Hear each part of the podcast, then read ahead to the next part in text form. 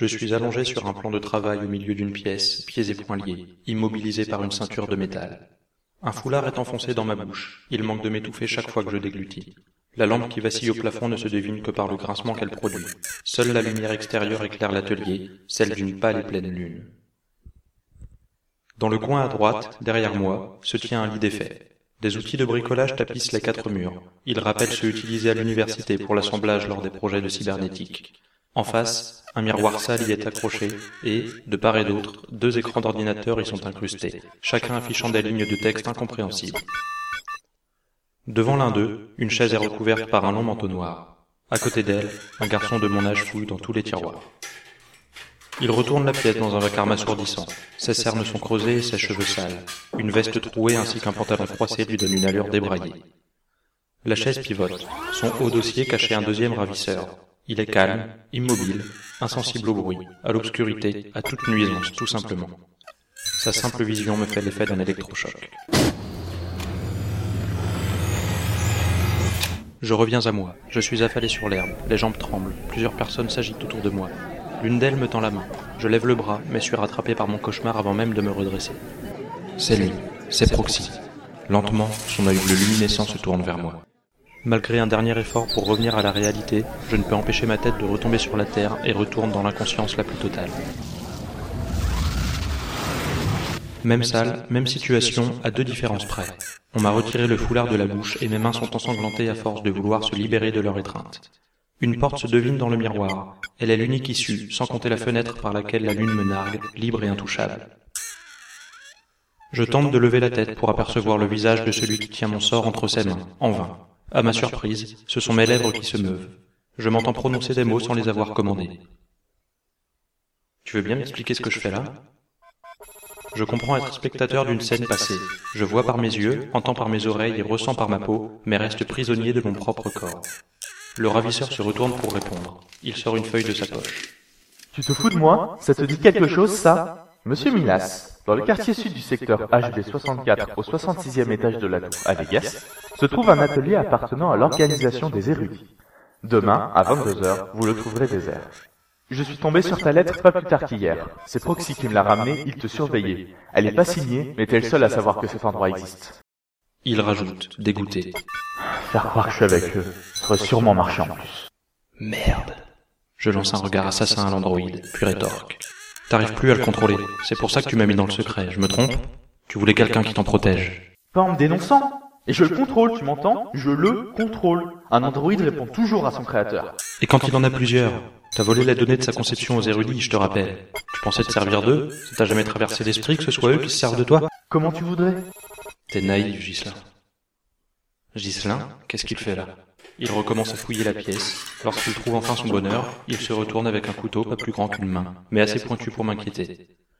Toutefois, sur la table, mon moi ne semble ressentir aucune peur. Il perçoit ce danger comme naturel, presque prévisible. Gislin s'approche et sectionne le lien entre mes pieds, puis s'apprête à faire de même au niveau de mes mains. Avant cela, il adopte un air dédaigneux et sûr de lui. Qui peut me barrer la route maintenant? Ton père? Ses collègues? Ils sauront jamais rien de tout ça. Quant à toi, tu seras bientôt aussi ignorant qu'eux. Tu dois ça à Proxy, c'est lui qui a eu l'idée. L'amnésie générée par les prototypes finit par s'estomper. Tu le sais mieux que moi. Va dire ça à l'inspecteur O'Callaghan. Même la signification du mot amnésie doit encore lui échapper. Il cède au mépris. C'est Amus O'Callaghan, collègue de mon père, a bel et bien été victime d'un de leurs androïdes, mais il se souvient d'assez de choses pour les combattre aujourd'hui d'arrache-pied. Je dois reconnaître, néanmoins, qu'aucun des souvenirs que lui a arraché son bourreau ne lui est revenu, pas même en fragments. Ghislain s'adresse à l'androïde. Je crois qu'il est temps, Proxy. Le démon prend vie. Sans prononcer le moindre mot, il contourne la table et approche sa main de mon visage. Je le regarde, résigné. Il place ses doigts au-dessus du front. Je devine des étincelles en jaillir. Bleues, je crois.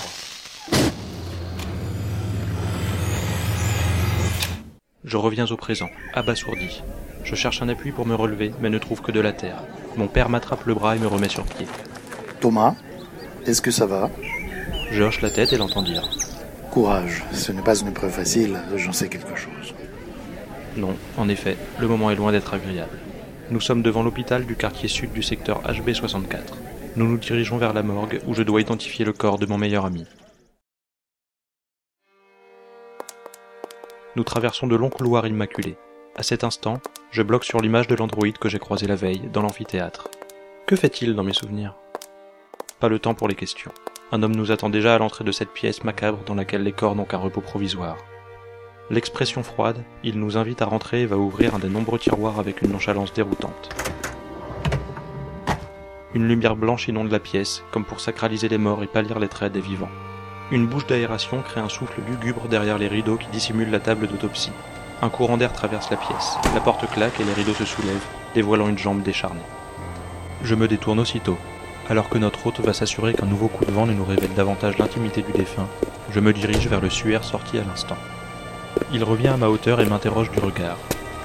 Avec une assurance toute relative, je lui fais signe de l'ouvrir. Il descend la glissière lentement pour ne pas trop m'en dévoiler. Je perçois, malgré tout, le faible espace entre le visage livide et le reste du corps. J'imagine avec difficulté l'horreur qu'a dû être sa mort, puis relève la tête pour échapper à cette horrible vision. Les néons m'éblouissent. J'accuse d'abord la lumière, mais comprends vite que le problème vient de moi. Je vacille, les jambes ploient, les pensées s'échappent. J'appuie les mains sur le carrelage froid pour me redresser, en vain. Toujours sur le même plan de travail, mon moi redécouvre la pièce. L'air empeste le sang séché, le regard se tourne vers la fenêtre, attiré par la lumière de la lune. Puis je remarque un objet sur son rebord, qui projette une ombre en forme de disque sur le mur opposé. Je plisse les yeux pour distinguer un visage sans vie aux traits affreusement familiers. Je baisse aussitôt le regard à l'intérieur de la pièce, le long du mur. Le corps décapité de Ghislain s'y tient en équilibre sur les genoux, appuyé sur un meuble. Je réalise en même temps, effrayé, que son assassin se tient devant moi. Je me redresse et recule sur la table. La panique manque de me faire tomber en arrière. Piégé, je demande. T'es qui? Qu'est-ce qu'on fait ici? De sous l'œil bleu sort une voix naïve et innocente. Je ne peux pas te dire qui je suis. Sache seulement que je ne t'abandonnerai pas.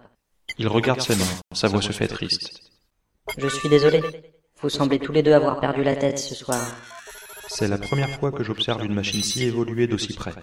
Elles sont agencées avec une précision inégalable. Leurs déplacements sont fluides et intuitifs. Leur force, à en juger par le meurtre qui s'est produit dans cette pièce, surpasse de loin celle de l'homme. Si ce que l'on raconte en plus sur leur intelligence artificielle est vrai, il faut bien reconnaître que leurs créateurs sont de véritables génies. Toutefois, si celui de cet androïde était, comme il semble vouloir me le faire comprendre, mon ami défunt, je déplore au plus haut point qu'il lui ait inculqué un sens de l'humour aussi noir que déplacé. Thomas, qu'est-ce qui se passe? Mon père crie pour me ramener à la réalité. Je le rassure. Rien, rien, ça ira. Je rajoute en m'adressant à l'homme en blouse blanche. Je vais juste m'asseoir si vous voulez bien. Il m'apporte une chaise. J'y reprends mon souffle à l'écart du sac toujours ouvert. Il m'accorde un instant, puis demande confirmation. Est-ce que c'est bien? Oui, c'est lui. Ghislain Ryan.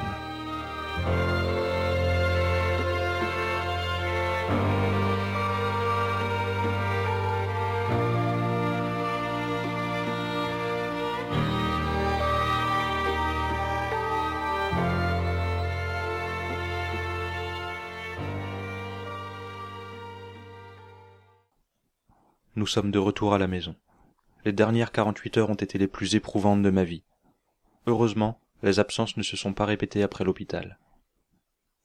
Il est sept heures du soir. Mon père est allongé dans notre long canapé en cuir, près de la cheminée, moi dans le fauteuil qui lui fait face. Il n'a pas prononcé un mot depuis notre retour. Il me laisse dans un silence qu'il pense réconfortant. Nous attendons le retour de la femme de la maison au coin du feu. Ce moyen de chauffage est depuis longtemps révolu dans les hautes tours de Numéris, mais c'est une tradition qu'il se plaît à conserver.